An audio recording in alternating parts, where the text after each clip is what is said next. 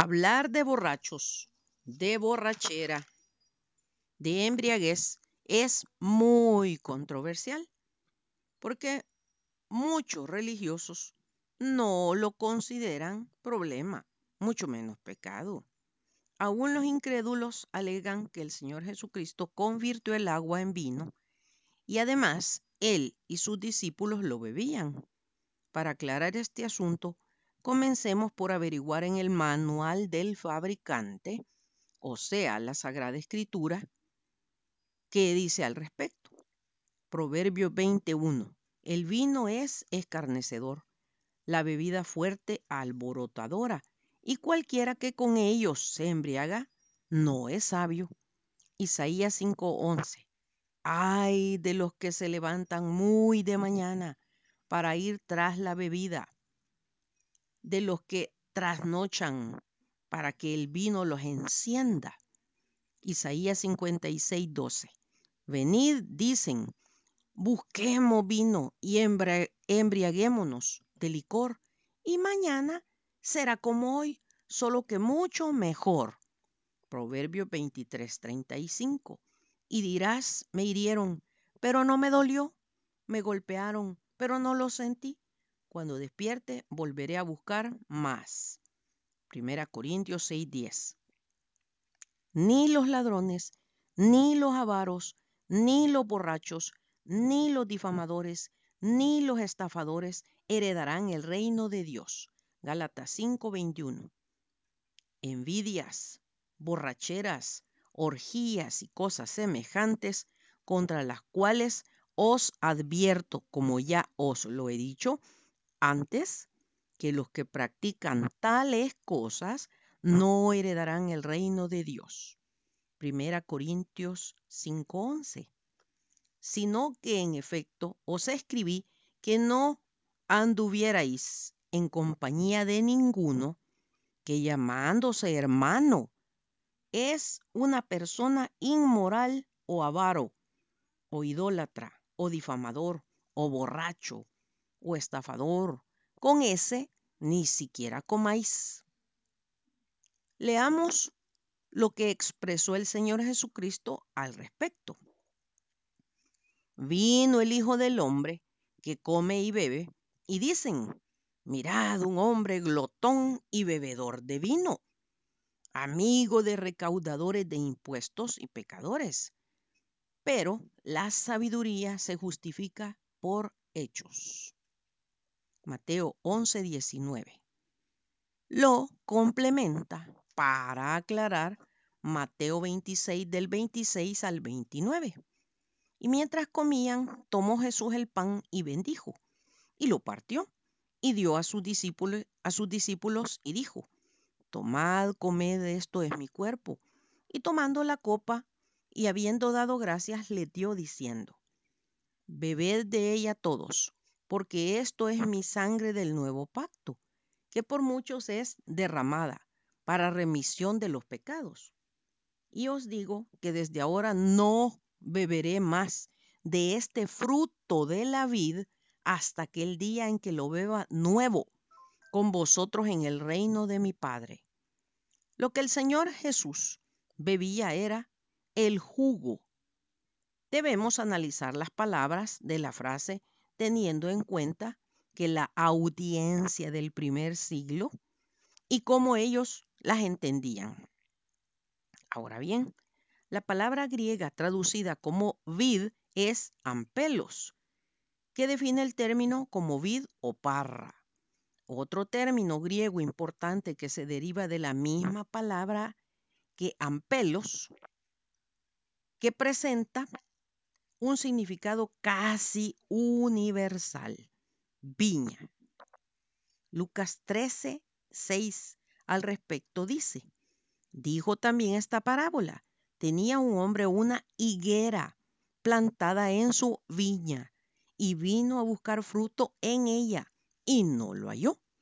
De hecho, es la única referencia en el Nuevo Testamento donde este término puede hacer referencia a cualquier otra cosa que a viña de uvas. Pudiera significar probablemente huerto específicamente un huerto de higos. Los términos vid y viña universalmente están asociados con las uvas y el jugo que se produce de ellas. Por lo tanto, es un hecho establecido completamente que los discípulos del Señor, así como los lectores generales de los relatos del Evangelio en el primer siglo, entendieron que la frase del Señor Jesucristo, fruto de la vid, hacía referencia al jugo de uva.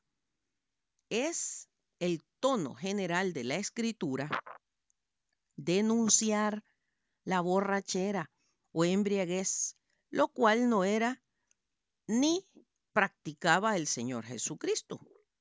Además, en el texto bíblico recién leído, da palabras de mucha esperanza, que algún día estaremos con Él bebiendo del fruto de la vid en el reino de su Padre.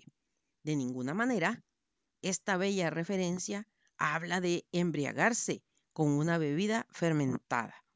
Entonces, ¿qué denuncia la Sagrada Escritura? ¿Qué significado tiene la palabra borracho en la Escritura? Tiene un significado muy claro que está relacionado con el consumo de alcohol. En su etimología encontramos que la palabra borracho proviene del latín ebriacus, que a su vez se deriva de ebrius, que significa embriagado. El origen de la palabra borracho está relacionado con la idea de perder el control y actuar de manera irresponsable.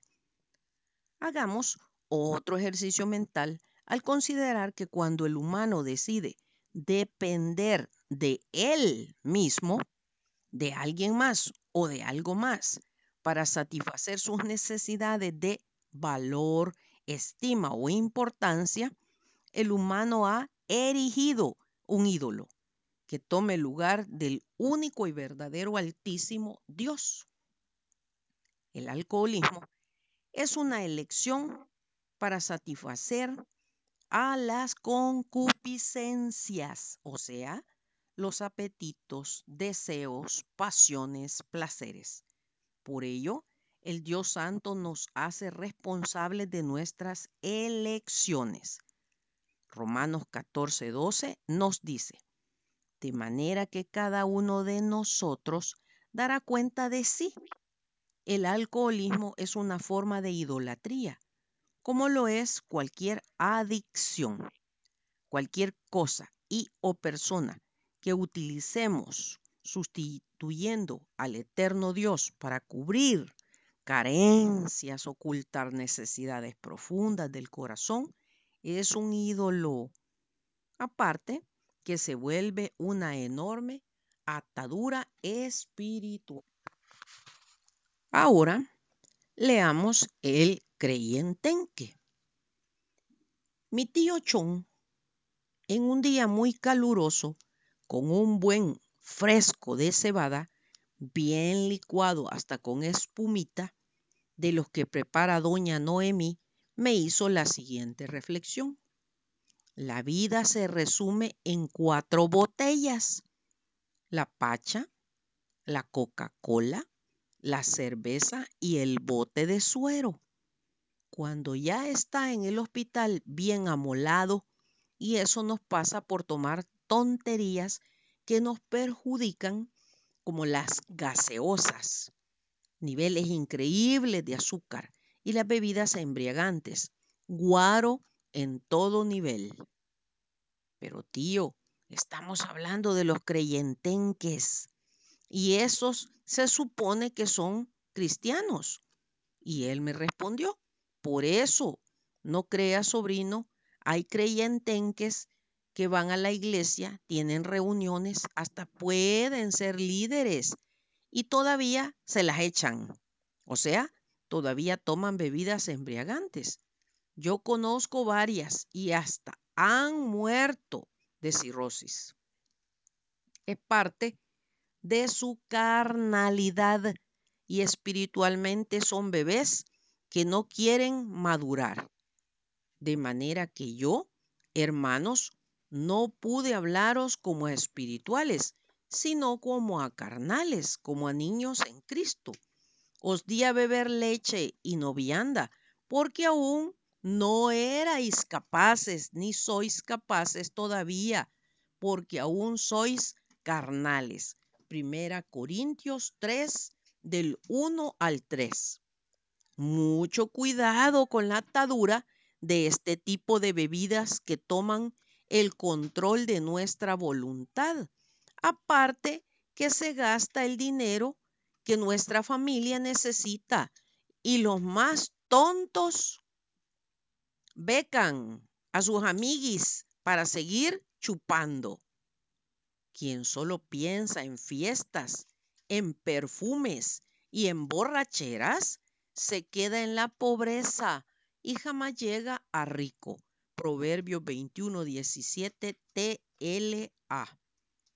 El mejor control de nuestro cuerpo es el Espíritu Santo, que nos permite renunciar a todo deseo carnal y podemos adoptar conductas, pensamientos increíbles bajo la voluntad de Dios. No se emborrachen, pues perderán el control de sus actos. Más bien, permitan que sea el Espíritu Santo quien lo llene y los controle. Efesios 5, 18. NVI. Volvamos a nuestra reflexión diciendo que para el que quiere pecar, cualquier excusa es buena. A esto agreguemos que muchos no toman al eterno Dios en cuenta en sus vidas y por lo tanto el pecar no tiene sentido para ellos. Pero aquí viene el pero. Cuando por conducir bajo el efecto del alcohol matan a sus seres queridos, sí se acuerdan del Altísimo Dios para reclamarle y acusarlo. Leamos lo que nos dice Proverbios 19.3. La insensatez del hombre tuerce su camino y luego contra Jehová se irrita su corazón. ¿Quién es un insensato en la escritura?